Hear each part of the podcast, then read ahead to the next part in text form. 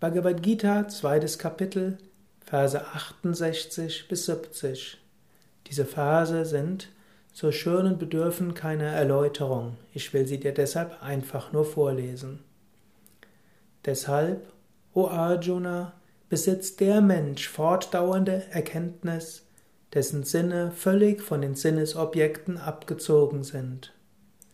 In dem Zustand, der für alle Wesen Nacht bedeutet, ist der Selbstbeherrschte wach. Wenn alle Wesen wach sind, ist das Nacht für den Muni, den Weisen, der sieht. Der Mensch erlangt Frieden, in den alle Wünsche einfließen wie das Wasser in den Ozean, der unbewegt bleibt, obgleich er von allen Seiten von Gewässern her gespeist wird. Nicht aber der Mensch, der voller Wünsche ist.